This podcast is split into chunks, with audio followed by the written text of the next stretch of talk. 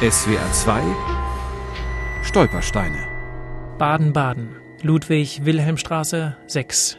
Hier wohnte Anna Michaelis, Jahrgang 1860. Deportiert 1942. Theresienstadt. Ermordet.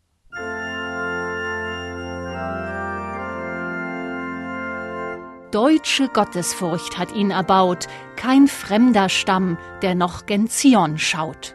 Das dichtet Anna Michaelis im August 1899 zur Einweihung des jüdischen Gotteshauses.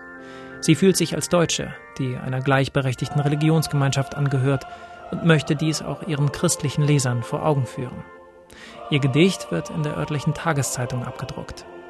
Auch sonst berichtet die Presse regelmäßig über die vielseitigen Aktivitäten der Heimatdichterin. Sie spielt im Kulturleben der Stadt Baden-Baden eine zentrale Rolle. Bei allen Jubiläen, Gedenktagen oder Errungenschaften des aufstrebenden Kurorts kommt sie zu Wort, erhält den Auftrag für ein Festspiel, Theaterstück oder Gedicht, sei es zum 50. Regierungsjubiläum des Großherzogs von Baden, zum 100. Todestag von Schiller oder zur Eröffnung der neuen Bergbahn zum Merkur. Sie engagiert sich in diversen Frauenvereinen der Stadt und setzt sich in ihren Schriften auch mit der Rolle der Frau und der Erziehung auseinander. So sieht die quirlige, alleinstehende Autorin in der Arbeit das erste aller Menschenrechte, die Arbeit, führt durch Nacht zum Licht. Sie gibt uns Freiheit, gibt uns Frieden, wenn sie gemeinsam uns beschieden.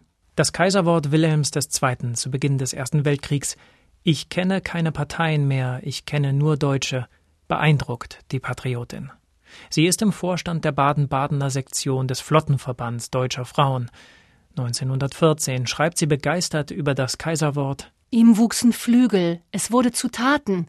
Die Nachwelt wird erst ganz erfahren, was an der Feinde Übermacht die deutsche Flotte jung an Jahren in zielbewusster Kraft vollbracht. 40 Jahre nach dem Bau der Synagoge muss Anna Michaelis miterleben, wie sie niedergebrannt wird. Um die ehemals gefeierte Heimatdichterin, die in ihrer Stadt höchste Anerkennung genossen hat, wird es still. Am 22. August 1942 steht sie auf der Deportationsliste nach Theresienstadt. Kurz nach ihrer Ankunft stirbt sie im Alter von 82 Jahren.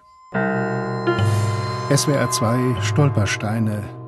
Auch im Internet unter swr2.de und als App für Smartphones.